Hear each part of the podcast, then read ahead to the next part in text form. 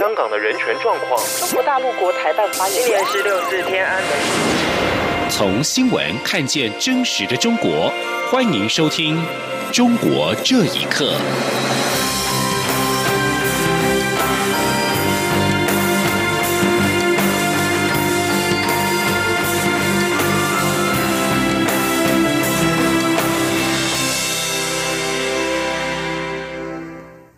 听众朋友们，晚安，欢迎收听《中国这一刻》，我是李自立。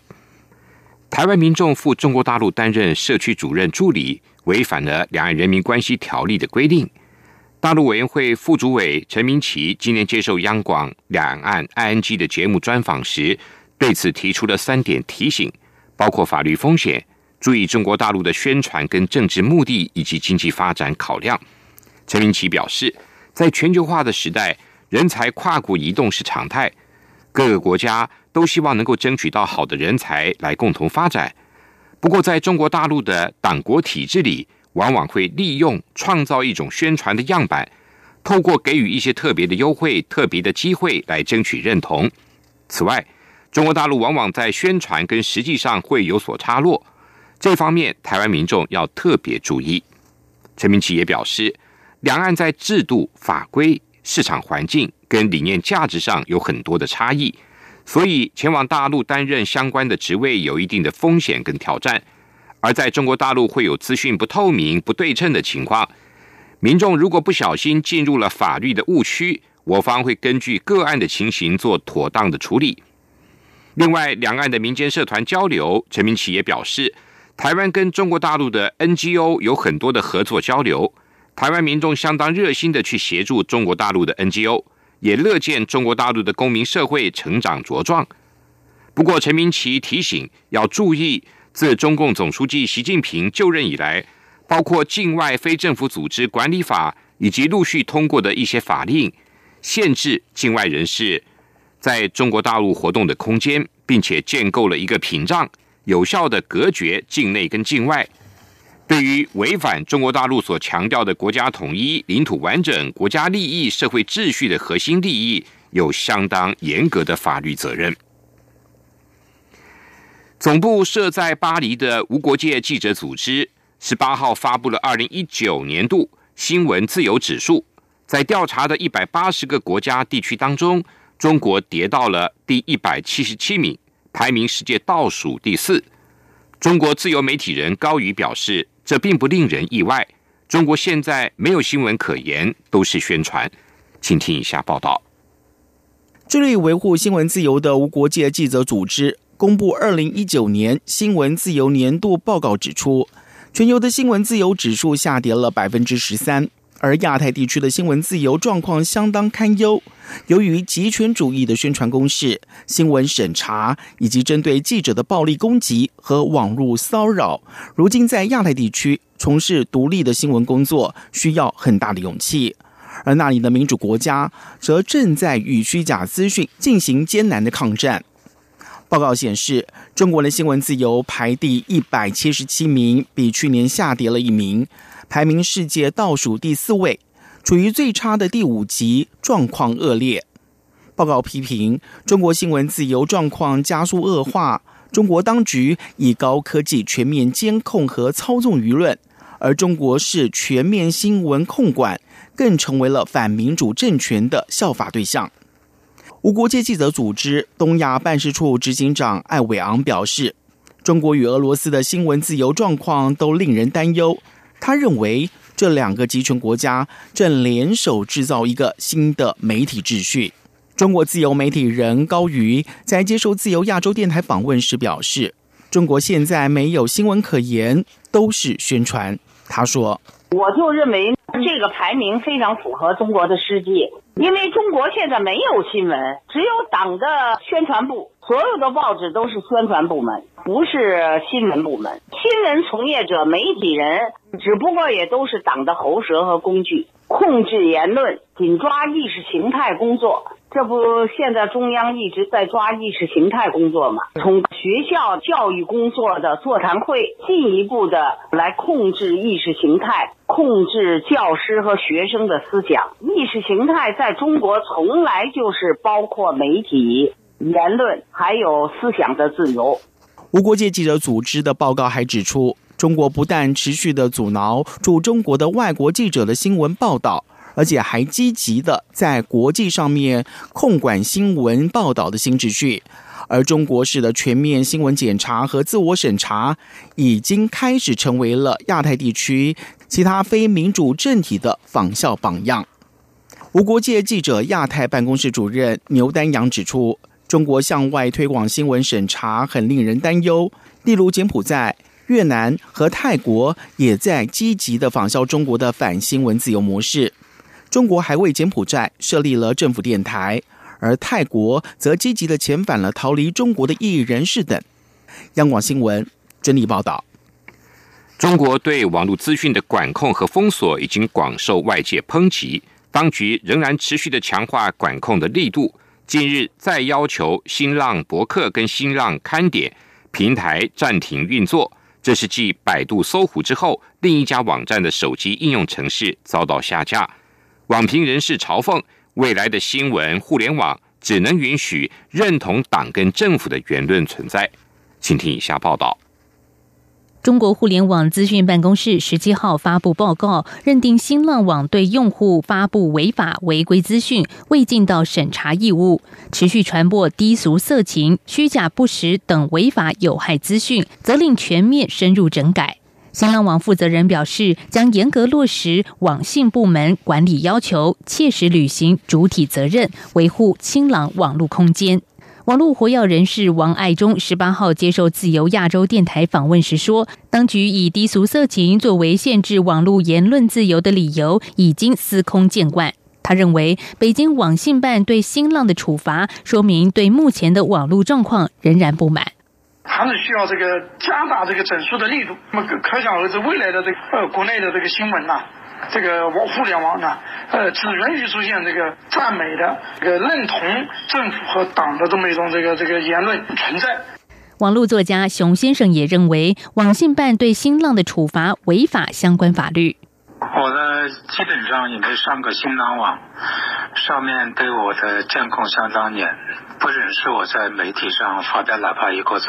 可能在朋友圈呢发几篇呢修改的面目全非的笔记，供朋友内部交流。现在大的我又发行为，只有他们敢。另外，河北网民孙先生受访表示，五月四号很快就来到，民众要纪念五四运动了，接着就是要纪念六四事件，所以当局现在提前展开布局，要控制言论，进一步限制人民的言论自由权。而一个只能允许歌颂的政权，不能被批评的政权，应该就是一个外强中干的政权。央广新闻整理报道。中国农业农村部今天发布了海南省万宁市跟儋州市发生非洲猪瘟的疫情。截至目前，全中国三十一个省市自治区都传出了猪瘟疫情。根据中国农业农村部的官网通报，截至目前，儋州市发生疫情，两养殖户共存栏生猪三百零二头，发病二十八头，死亡二十八头。万宁市发生疫情，两养殖户。共存栏生猪四百一十九头，发病四十九头，死亡四十九头。通报指称，疫情发生之后，农业农村部立即派出了督导组前往当地，当地已经按照要求启动了应急响应机制，采取了封锁、扑杀、无害化的处理、消毒等处置措施，对全部的病死跟扑杀猪只进行了无害化处理，同时也禁止所有生猪跟其产品调出封锁区。禁止生猪运入封锁区。二零一八年八月三号，中国首例非洲猪瘟疫情在辽宁沈阳爆发之后，截至目前为止，全中国大陆都已经传出了非洲猪瘟疫情。因为非洲猪瘟的扑杀猪只，已经对中国的民生消费产生了进一步的冲击。中国非洲猪瘟疫情持续延烧，各地政府采取大规模的扑杀生猪行动。官方的资料显示，今年第一季度的生猪产量跌到了二十年来的新低。另外，在美中贸易战的影响下，也导致了美国猪肉出口到中国的数量锐减。民众指出，不仅猪肉价格飙升，其他的肉食品也在涨价。请听以下报道：中国每年生产七亿头猪，占全球的生猪饲养量大约五成。而从去年八月中国发生了非洲猪瘟疫情之后，各地政府采取大规模的扑杀生猪行动，导致猪肉的价格上涨。中国国家统计局公布最新的资料显示，截至到三月底，生猪的数量比去年同期减少了将近四千万头，是二十多年来最低的水准。而今年下半年猪肉价格上升将超过七成，也创下历史新高。四川养猪户桑先生在接受自由州电台访问的时候表示，一头猪从出生到出栏需要大约六个月，而目前生猪产量减少导致价格上升。他说。我现在就在养猪啊，这里就是非洲猪瘟导致了很多猪场关闭，还有环保部门及一些一些猪场不达标关闭。今年猪肉肯定肯定是一个标准的年头，现在猪很少，因为今年中国扑杀了八十多万头母猪，还有一些几千万头的肥猪。而在美中贸易战的影响之下，中国从美国进口的猪肉刻以百分之六十二的关税，也导致了美国猪肉出口到中国的数量锐减。四川网民朱女士就表示，目前中国受到非洲猪瘟和通膨的影响，不仅猪肉价格飙升，其他肉食品也会涨价。她说。因为那非洲猪瘟的原因，导致猪肉供不应求。不光是猪肉会涨百分之七十，可能其他的肉肉食都会不同程度的上涨。中国生猪价格预警分析师冯永辉就表示，在今年春节过后，新一轮的猪周期就已经启动，而随着能繁殖的母猪存栏量的进一步下降，生猪供给必将减少，供给端对猪肉价格的拉抬也将会越来越明显。他并且强调，如果非洲猪瘟持续的延烧，未来猪肉价格涨幅可能会超出市场的预期。央广新闻整理报道：中国维权网站六四天网负责人黄琦的母亲蒲文清日前前往绵阳市看守所为黄琦代送春夏的衣物，没有被获准跟黄琦会面。中国民间权益组织民生观察十八号披露消息表示。贴身监控蒲文清的警方人员告诉蒲文清，所存的衣物已经遭到黄琦本人的拒收，但是警方没有解释具体的原因。蒲文清认为情况相当的反常，担忧黄琦的病情可能恶化，或者因为不配合当局而遭到更严厉的酷刑。黄琦被控涉嫌为境外非法提供机密罪以及泄露国家秘密罪案。在今年的一月，在四川绵阳市的中级法院秘密开庭审理之后，当局一直封锁消息，并且拒绝让律师会见黄琦。蒲文清也持续的遭到限制人身自由。中国二零一八年发生的江苏镇江、山东平度老兵抗争事件，今天被法院同步定性为打着退役军人的旗号实施犯罪的案件。发起人分别被当地法院判处两年到六年的有期徒刑。中国近年来老兵聚集抗议的事件频传，官方一度采取比较低调的方式想要化解，并且在二零一八年三月借由党政机构改革调整的机会，成立了退役军人事务部，专责老兵权益。但是同年的六月、十月，镇江、平度。仍相继的发生老兵大规模的抗争事件，官方的态度便转趋强硬。根据官方的央视新闻报道，镇江老兵抗争事件是由江苏省徐州市人民法院审理。今天将白俊国、高建辉等九个人打着退役军人的旗号，在镇江聚众骚扰社会秩序、故意伤害犯罪的案件作出宣判，判处两到四年的有期徒刑。另外，平度老兵的抗争事件，则是由山东省潍坊市人民法院审理。今天也将钟世峰、陈军等九个人以聚众扰乱社会秩序、妨害公务等罪名，分别判处有期徒刑两年到六年。以上，中国这一刻，谢谢您的收听，这里是中央广播电台台湾之音。